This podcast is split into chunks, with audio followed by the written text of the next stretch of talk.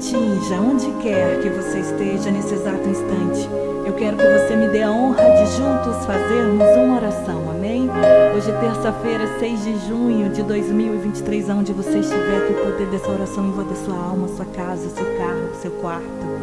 Onde você estiver agora, sinta um abraço bem apertado, meio do fundo da alma. Deixa eu te falar uma coisa. Tem gente nesse momento que tá com mau humor, né?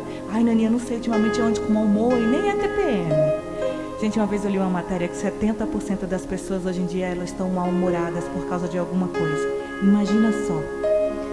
Se em cada sete pessoas, em, sete pessoas em cada dez pessoas que você encontrar na rua, elas estão mal-humoradas. Quando deixamos as situações da vida azedarem a nossa vida e ficamos remoendo tudo aqui dentro da gente, sabe o que acontece?